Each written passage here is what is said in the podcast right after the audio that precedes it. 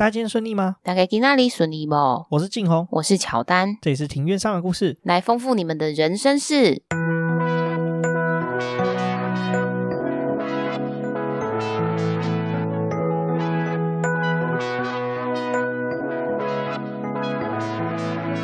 我们透过历史、书籍、电影、风土，带你进入看似那些很远，却其实离我们很近的事，在这里扩散你我的小宇宙，还有那些故事所延伸出的观点。本节目透过 First Story Studio 上传，Google 搜寻 First Story 了解更多。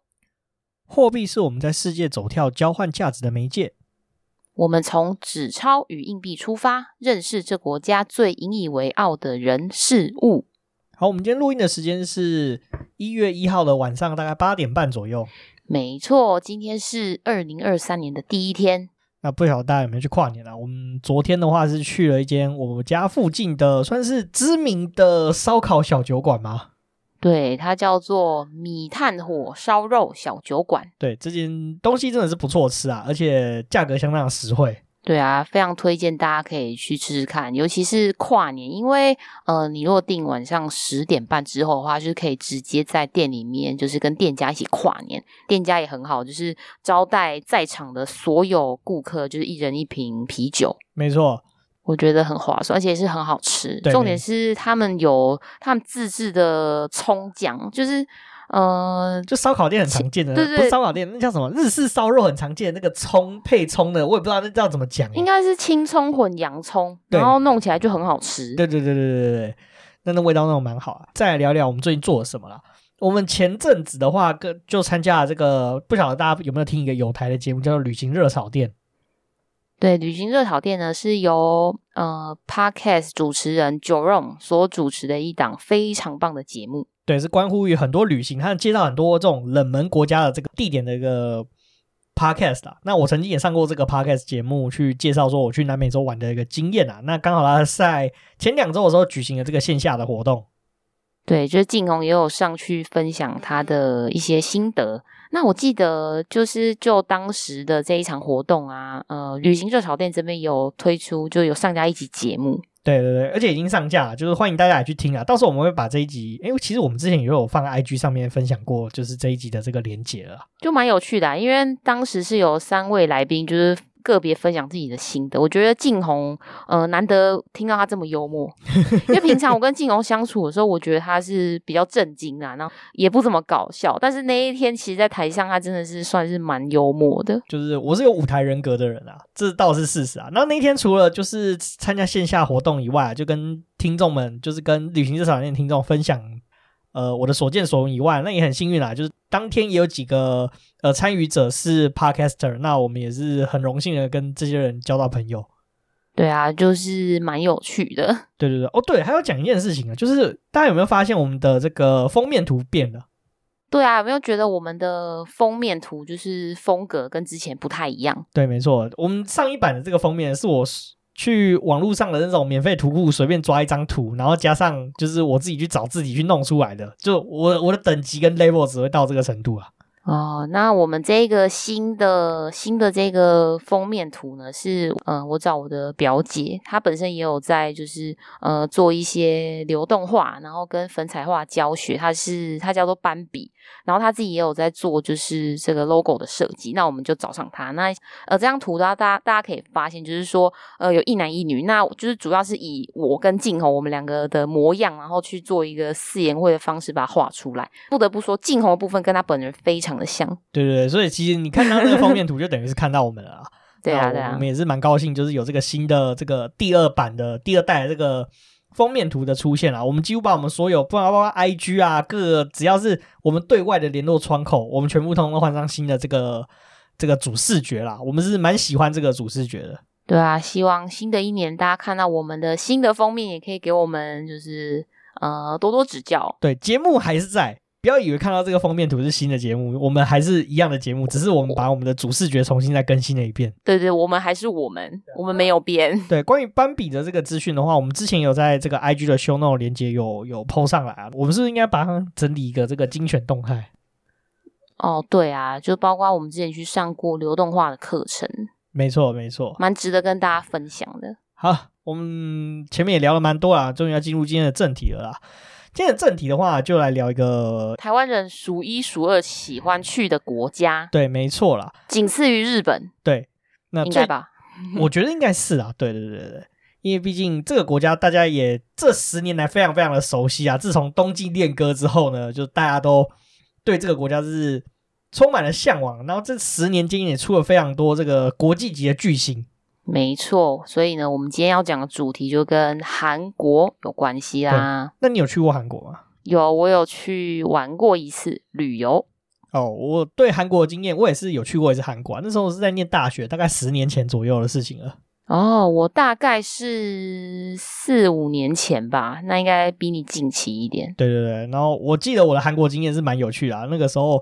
我还去了这个板门店啊，这个我在 Podcast 很早期很早期的节目有跟我们另外一个学长有聊过这件事情。那个学长叫董听啊，他也经营一个就是呃独立乐团相关的这个 IG 粉丝专页啊。这个有兴趣的听众可以，我在分享在 IG 我们现实中还就是我们第四集很早很早期的集数聊这个板门店的故事啊。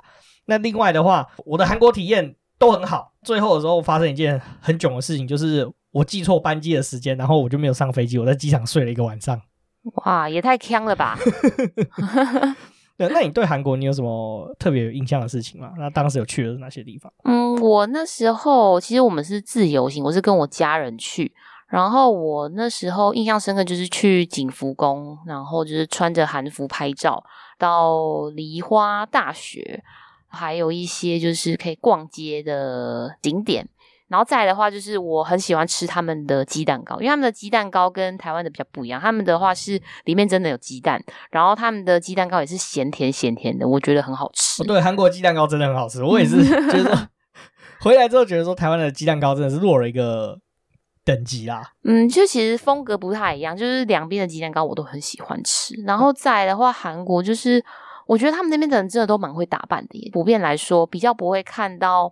呃，穿的很随便的路人走在路上，就每一个路人，大家就是觉得，呃，至少没有说很精心打扮，那也是有，呃，就是穿搭也是有稍微有在调整一下。对啊，讲到韩国的话，虽然说大家都有打扮，但是打扮都几乎都是八十七趴都是复制的样子。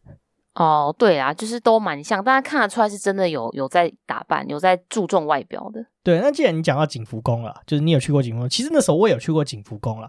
那景福宫的时候，前面有一个大广场，你记不记得？对啊，那那整个那整个占地面积是蛮大的。对啊，那大广场上面有两个铜像，是真的蛮特别。你记得那是什么铜像吗？哦，其实我没有注意到铜像，因为那时候我只在意我要取景取好了取好看的构图，然后在景福宫前面拍，穿着韩服拍照。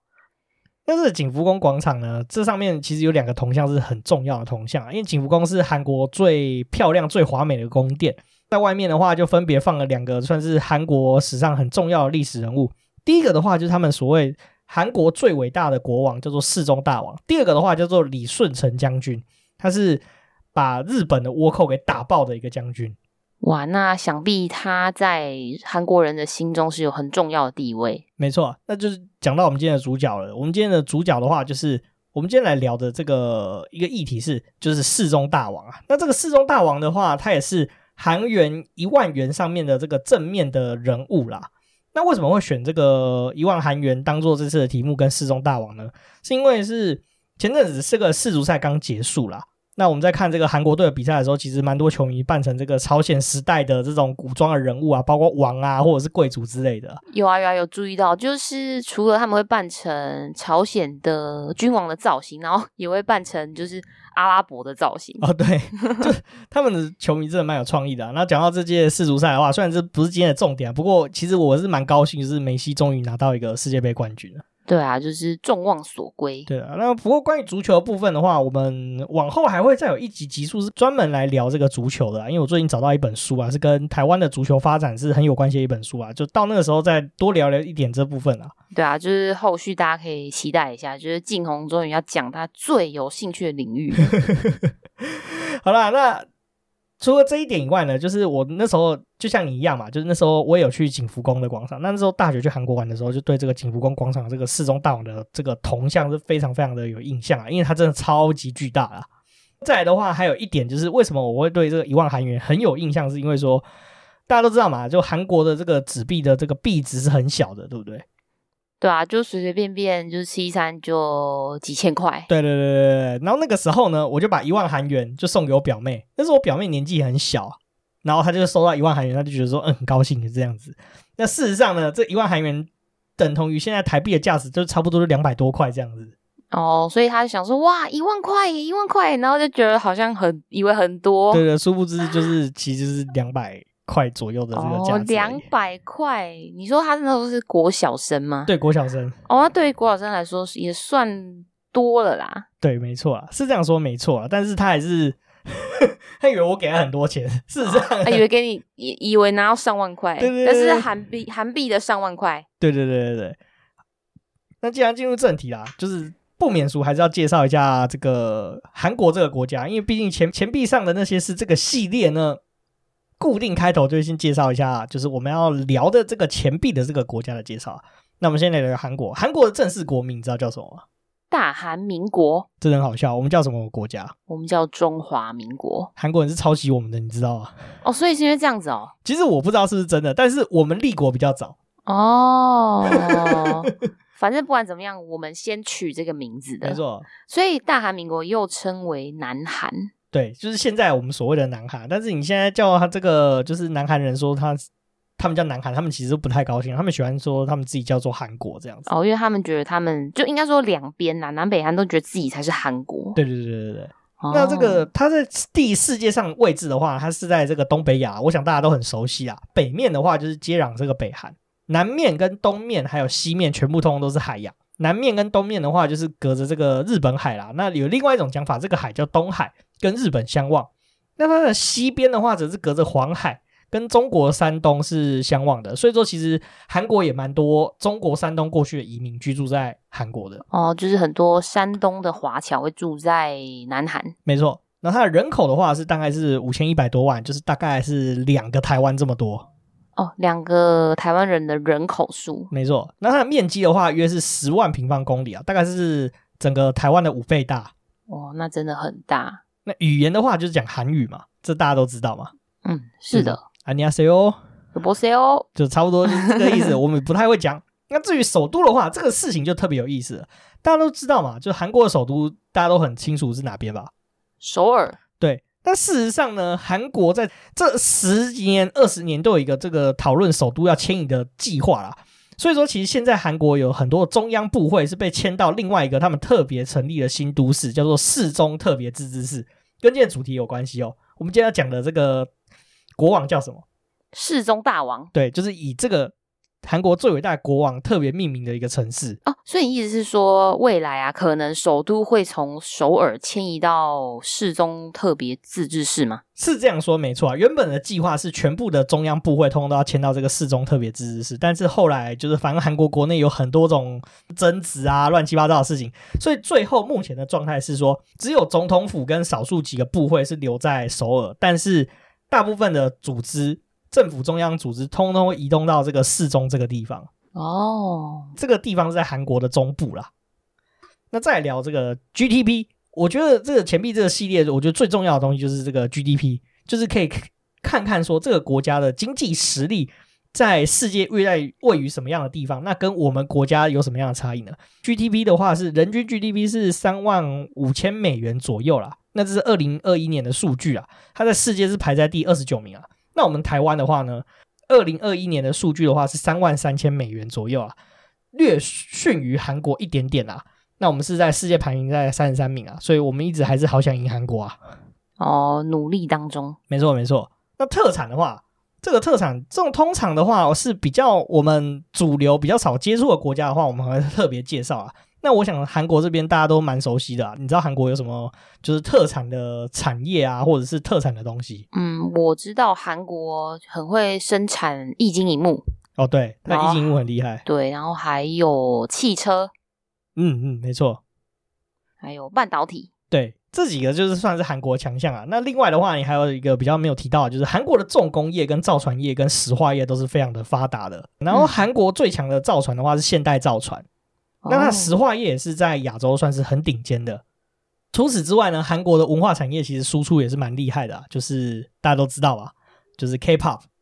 哦，对，K-pop 真的是非常的强，就是厉害到我记得前阵子还有防弹少年团，他们就是上那个美国的白宫去演讲。对啊，这真的蛮不容易的，真的很厉害。所以韩国文化输出是非常的惊人的啊，也是因为这样的原因，所以很多西方国家就开始认识韩国这个。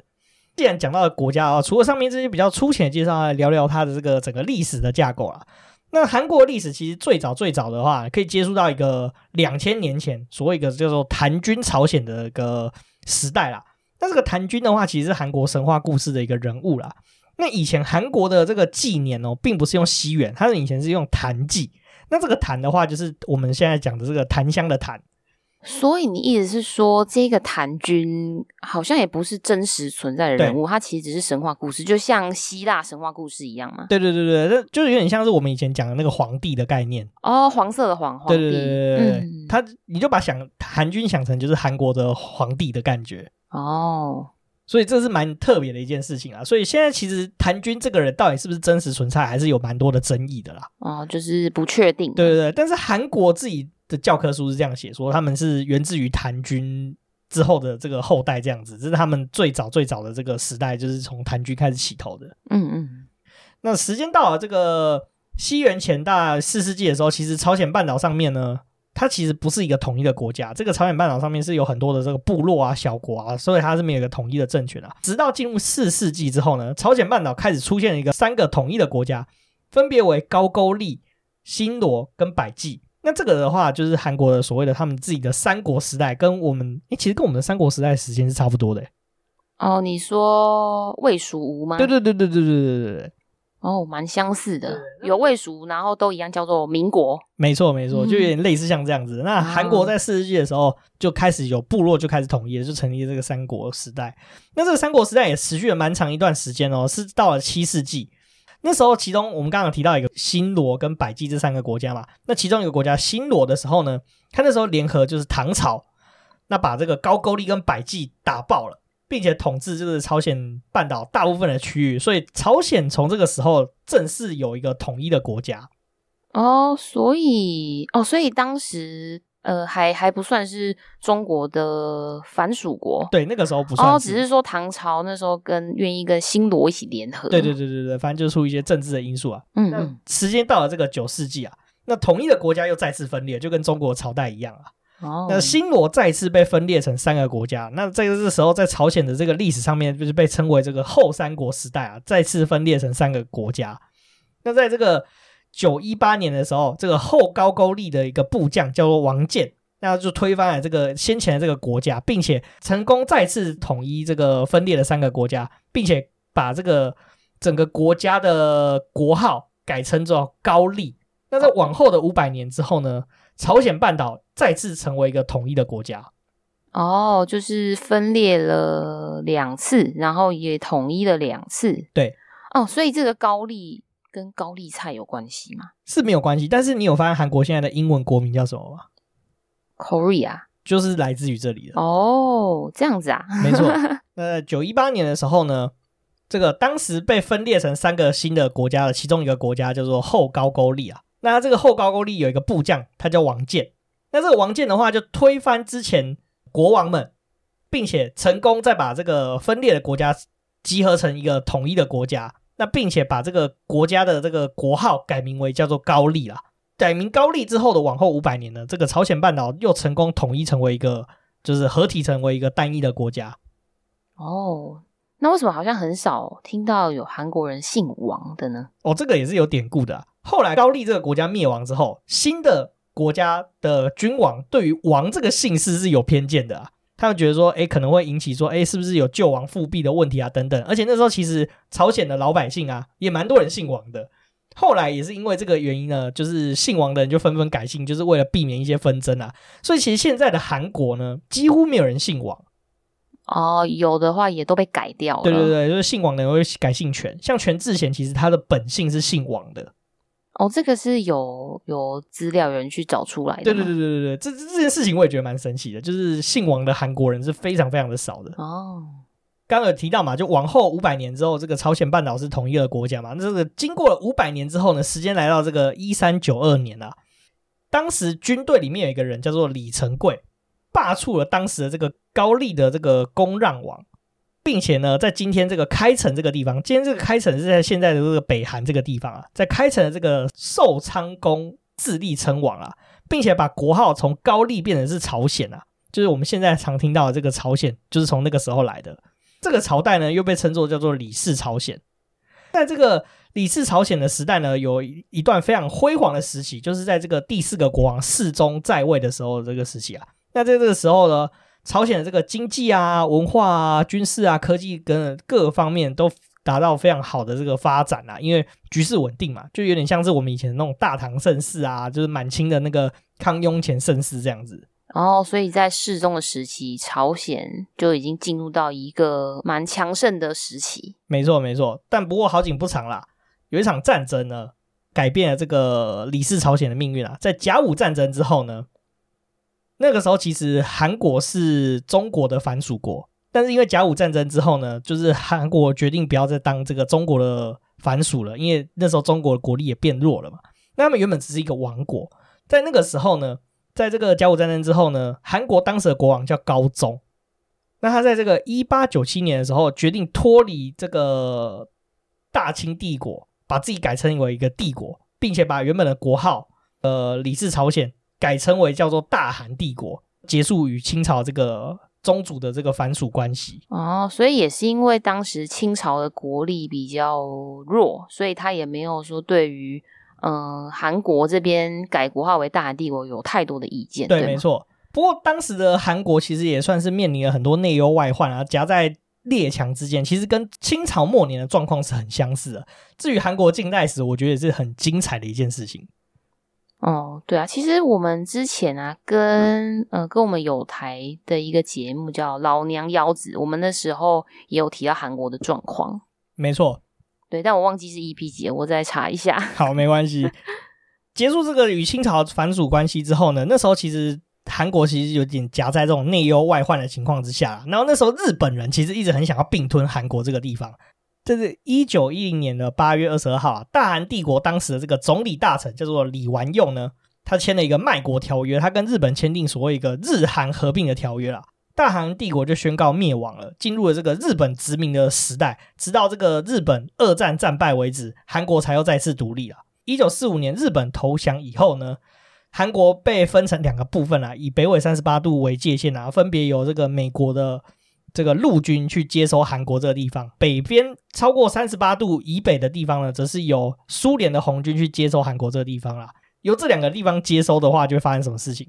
被被两个不同的势力给掌控。没错，然后就分裂成不同的国家，变东德跟西德。哦，那南北韩也是一样的状况。没错，在一九四八年的时候呢，美国人就扶植了一个叫李承晚的人，在这个韩国这个朝鲜半岛南部就成立了这个现今的大韩民国啊，就我们现在称为这个南韩。那苏联的话就扶植另外一个人叫金日成，在这个半岛的北部就成立了这个朝鲜人民主义共和国，就是现在的北韩。哦，所以说两个国家往后就有不同的命运，也就是说，我们可以看得出来，北韩就是比较保守，然后南韩就是跟主流文化比较接近。对，一个是意识形态是比较民主的，另外一个是搞共产的。这两个国家的领导人哦，都宣称他们拥有这个半岛的掌控权啊。所以说，在一九五零年的时候呢。北韩就用希望用共产主义统一这个朝鲜半岛的方式呢，则入侵南韩，然后接着就爆发一个韩战啊，直到这个一九五三年这个韩战结束了，最终呢，两方都没有成功统治对方。那现在呢，还是维持像当初就是二次世界大战打完的情况，就是大家都是以三十八度线为一个分界点，还是有两个国家，然后两这两个国家呢，都都宣称就是他们对这个朝鲜半岛有统治的权利。哦，就是两边的人都在称王，没错没错。好，这个是韩国大概近代这个发展的历程是这样子啊。我想后面比较新的事情，大家应该都是比较熟悉、比较知道的。好，那我们就进入钱币的部分了。没错，我们今天要聊的今天这个主题就是一万韩元嘛。那现在这个一万的韩元其实是从二零零七年就开始用的啊。那原本其实这个一万韩元已经是韩国面额最大的纸钞了啊，直到五万韩元横空出世为止啊。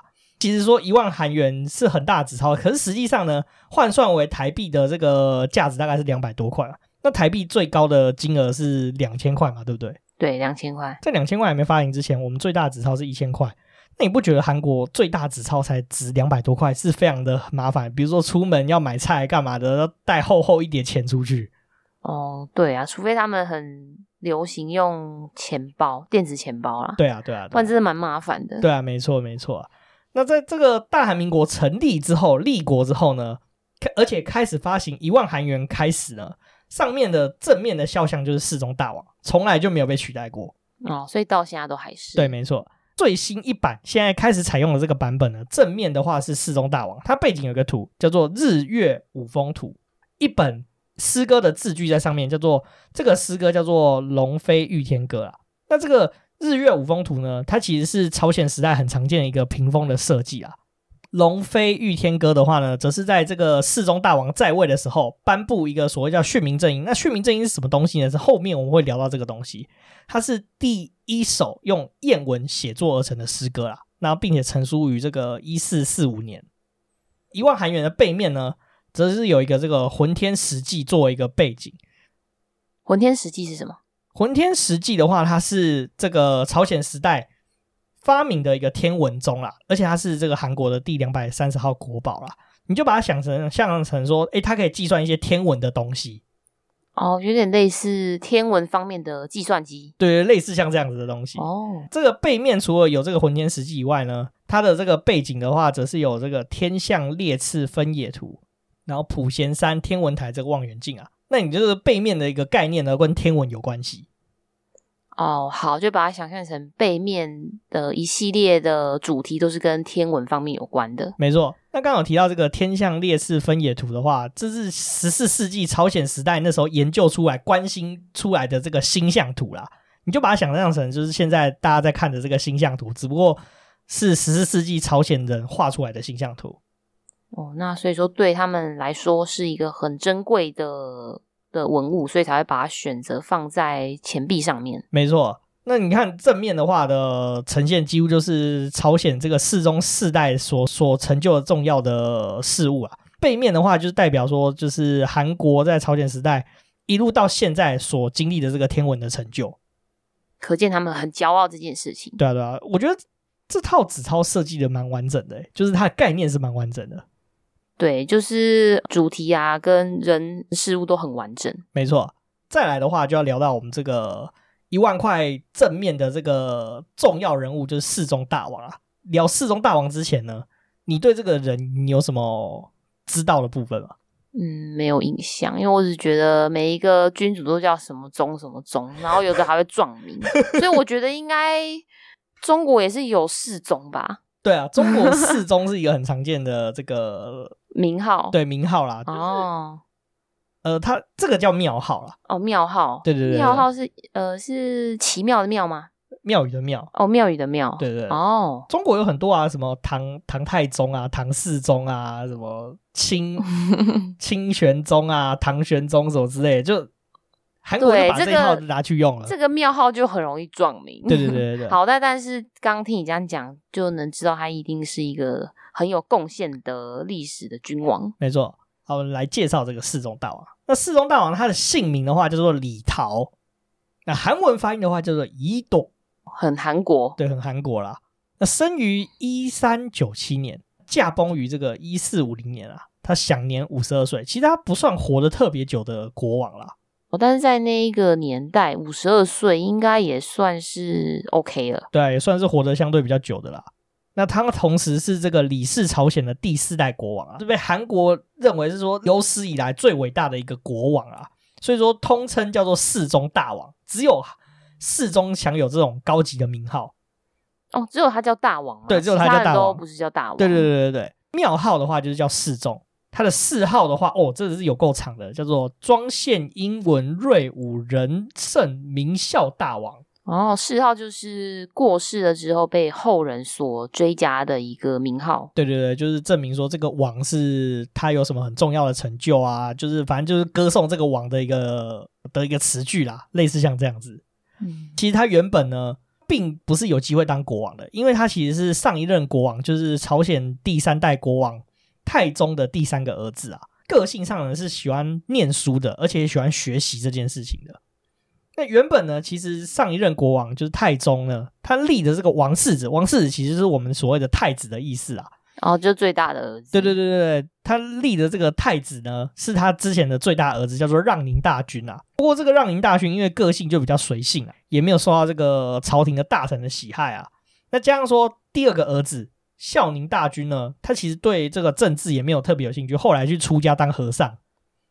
哦，所以他是就是这样子顺位下来，然后才被排到，才有机会当大王。对，没错。你刚刚提到嘛，就大儿子就是个性比较随性嘛，朝廷的人不太喜欢他。但是因为这个世宗大王的话呢，他当时呢，他其实的称号叫做中宁大君啊。那这个中宁大君其实就是他就喜欢念书啊，就是喜欢阅读嘛，读书嘛，就是很喜欢学习这件事情，所以就让这个朝廷的。官员就很欣赏他，所以就一直洗脑这个太宗，说要把他列为这个王世子。那后来他也成功了，就是太宗那时候就遭受这个朝臣的洗脑之后呢，他就把原本的王世子给换掉，换成就是现在的这个世宗大王。所以本来是一老大，然后后来才变成是老三，就是现在的世宗。没错，没错。那时间到了这个一四一八年啊。这个太宗呢，他年纪就比较大了嘛，就决定说，哎，那他不要当国王了，所以他就禅让。那这个禅让的话呢，最近一个比较有名的例子的话，就是西方的教宗，现在的教宗叫做方济各嘛，对不对？嗯，对。前一任教宗呢，其实还活着，不过他前几天过世，叫做本笃十六世。本笃十六世也是因为他年纪比较大，他就觉得说他不能就是执行这个教宗的。职务，所以说他决定就禅让，禅让给新的教宗了。那这个太宗其实也是有点类似像这样的情况了。所以说世宗呢，就是登上王位了。不过那时候太宗虽然是禅让是禅让，但是实际上宫内的其他权力虽然是由这个世宗掌握，不过太宗呢在宫内还是掌握这个军事的权力，直到太宗在这个一四二二年去世为止啊。太宗去世之后呢，世宗终于就是哎，我觉得老爸终于挂了嘛。那所以说他就可以把所有的权力揽在他自己身上嘛。所以世宗就掌握所有的权力，但他在位的期间呢，社会其实是相当安定的。那在朝鲜的时候呢，各方面就开始有很好的发展啊，包括像是农业啊、军事啊，还有就是知识方面，各方向就得到稳定的发展啊。那在这个军事方面的时候呢，其实那个时候北方的这个女真人其实一直在进攻朝鲜呐。对马岛那个时候，对马岛这个地方呢，是日本跟韩国中间的一个岛屿啦。那那个时候就是有倭寇，倭寇就是海盗。一直骚扰朝鲜。那在世宗这个时期呢，其实他是有平定北方们，就是女真一直想要入侵朝鲜这件事情，以及就是倭寇对于朝鲜本土的这个骚扰，也成功打击这个倭寇。那在农业方面的话呢，在这个世宗大王的监督之下呢，写成了这个朝鲜的第一部的农业专书，叫做《农事直说》这本书。哇，怎么这么厉害？就是还可以还可以平定这些外族。然后还可以写书，就是比较认真的国王嘛。那在科技方面的话呢，他也很重用了许多的科学家，那开始制造出像是一些日晷啊、浑天仪等等的这个的科学仪器啦，并且在那个时候呢，发表就是发明了这个朝鲜半岛历史上第一个这个雨量的雨量计。那在文教方面的话呢，这个就是为什么他叫做世宗大王的一个原因呢，就是发明这个训民正音啊。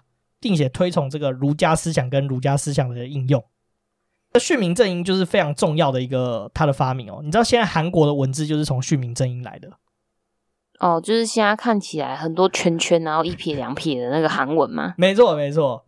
哦，所以在这个之前他们是用汉字，对不对？对。这个为什么讲说这个世宗大王非常伟大的原因呢？就我们要聊聊训民正音这个议题啦。训民正音的话呢，就是由朝鲜世宗主导发明的一个文字。它叫做谚文啊，它在朝鲜世宗二十八年的时候，就是一四四六年的时候出版啊。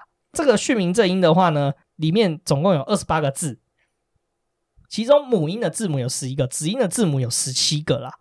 在训民正音出版之前呢，朝鲜人讲的韩文是没有文字的，所以所有的国家的这个文件的记录都是使用汉字啊。在当时的这个韩国，就是当时的朝鲜啊，就汉字其实是只有这种士大夫这种高等。或者是贵族阶级才有机会学习的，所以当时的这个朝鲜平民几乎都是文盲啦。所以说呢，在那个时候世宗的时候，特别设立一个局处，叫做谚文局啊，召集当时的学者去研究这个朝鲜的这个语言的这个音律啊跟结构，在这个研究经过这些学者研究之后呢，就发表这本书，就是《训民正音》啊。在这个朝鲜的这个语音跟这个汉语的这个音韵的基础上面，以方块的文字去组合。那它这个一个音节是占一个字啊，就是发表这个所谓的这个表音文字。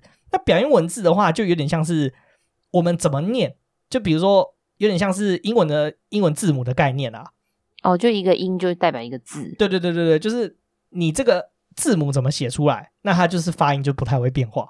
哦，反正就是固定了念出来的字，用怎么样子把它写出来。对对对对对，那像我们在用的这个文字啊，中文的话就像语素文字，我们的字体跟拼音是对不起来的。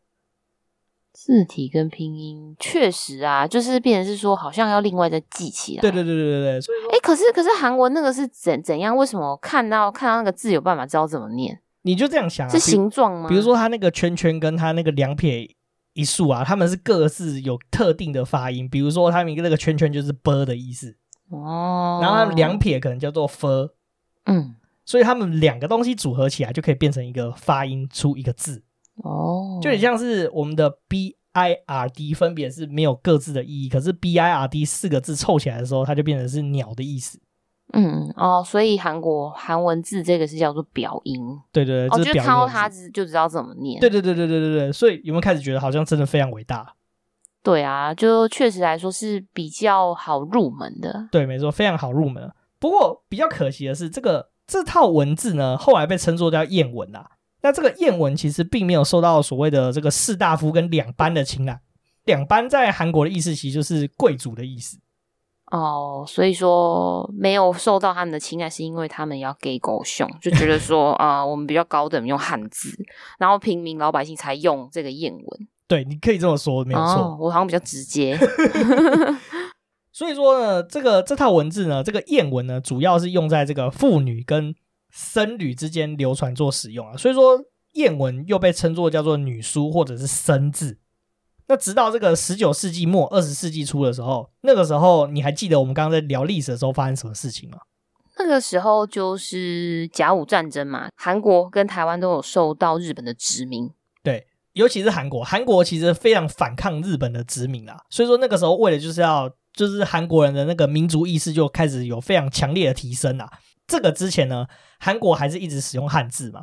你就觉得说有一种文字要代表他们自己的文字，所以说谚文这个东西就开始浮入当时的这个知识分子的这个印象之中了，那才大幅度的推广的使用，那成为这个民族主义的部分了。哦，所以也就是说谚文可以发扬光大，有很大一部分原因跟日本有关系。对对对，跟日本有关系。然后直到被外族入侵，才知道要拥抱自己的文化。没错，没错。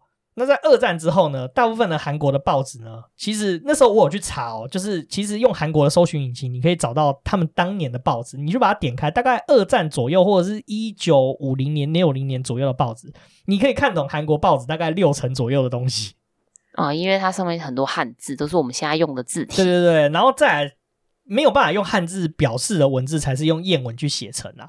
直到这个他们有一个很重要的独裁者啦，就是朴正熙。那这个朴正熙的话，就是前总统朴槿惠的爸爸。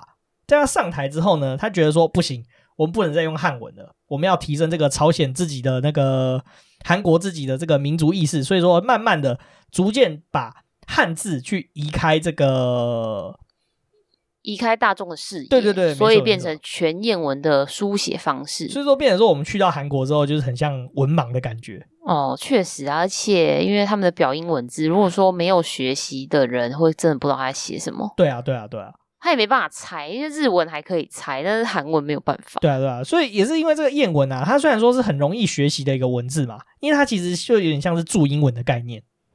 哦，这个没有很传神。啵啵，对对对对，拜拜，啵啵。比如说拜拜的话，我们要写成汉字的话，我们就要写很多笔画嘛，它就直接就是用。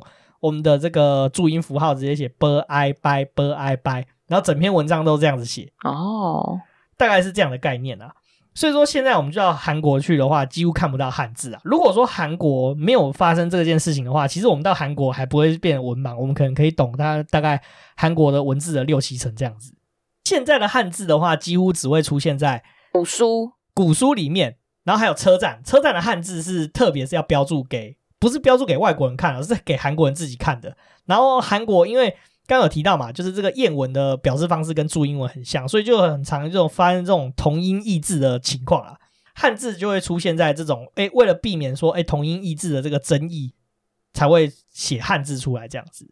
哦，就像我们在讲“义”这个字的话。呃，你韩文就是这个谚文的话，就会不知道它到底是讲的哪个意，不知道你是讲呃意义的意啊，还是呃意大利面的意。对对对，类似像这样的情况才会就是补充汉字在上面。不过其实韩国这近代史其实一直有争议啦，就是说到底现在汉字有没有需要纳入国民的学习的一个必修的课程里面？其实，在韩国其实就是吵成一团乱，就是乱成一锅粥这样子啊。他们前阵子就是前面。三十几年前就是有抛弃这件事情，但是现在又想要说要把这个东西拿回来。其实对韩国人来说，其实现在一个就是很尴尬的问题啊，因为他们当初就是为了自己的民族自尊心啊，还有就是要提升这个民族主义的部分，所以把汉字拿掉。但是后来发现说，其实汉字的东西还是不错用的啦，它是有意义的。除了说避免同音异字的问题以外呢，就是可以像跟我们东方其他国家交流的时候是有比较有益处的。啊、呃，就是我们可以比较理解对方要表达什么。对对对，就算我们不懂彼此的语言，我们写字还是稍微可以沟通的概念，啊就有点像是西班牙文跟意大利文。其实你互相不懂对方的语言，但是实际上你可以大概清楚大概六成左右对方在讲什么东西。就是说写出来至少是。大概会知道你要表达。对对对对对，他们后来发现有这个问题啦，所以现在韩国还是炒成一锅粥这件事情。然后讲到这个的话，其实韩国的身份证上面是有备注他们的韩文姓名的汉字哦。哦，所以他们的身份证上面是看得到汉字。对，他们身份证上面是看得到汉字。他们比如说韩文的名字，比如说什么李叉叉之类，下面上面是用谚文写，下面的话会有一个括号，然后把他们的汉字的名字写在下面。哦，这样子哦，这么特别。对，这件事情是我真的有跟韩国人求证过的。他们我在南美洲旅行的时候遇到蛮多韩国人，他们都拿身份证给我看，就是说我说你叫李什么什么东东，对不对？他们很多人姓李嘛，嗯嗯，不然就姓金嘛。然后我就说啊，那你名字怎么写？然后他就拿身份证出来给我看，说哇，上面有汉字哎，超酷的。哦，这样一看就知道怎么念的。对对对对对对对。好了，这就是为什么就是朝鲜世宗为什么这么伟大的原因，就是因为这个训民正音的因素啊。那有今天有对这个朝鲜世宗也做一个简单的这个生平的简介啊。那最后我们来到我们最后一部分，就是你听完这整个故事，你有什么心得跟想法吗？我的心得呢，就是说世宗他最伟大的部分就是你刚刚有提到训民正音的部分，因为呃，我觉得一个国家要强大的话，其实。呃，一般百姓的知识水平一旦有了提升，那整个国家的整体发展都会比较快速。因为主要来说，是因为大家可以互相沟通，然后可以知道要表达什么，然后就可以全民一起进步。没错，那我也是觉得说这很重要。我的心得是，其实我稍稍微微就是在做这一集之前呢，其实我对这个世宗大王啊，跟训民正音是稍微有点知道这个情况。那实际上真的去收集这些资料之后，才发现说，哇。难怪韩国人会这么推崇这个国王啦！他真的确实在朝鲜的历史上面，韩国历史上面是一个非常举足轻重的一个存在啦。那我也觉得说，尤其他发明这个训民正音这个这套字体呢，真的是一套非常非常厉害的而且伟大的文字。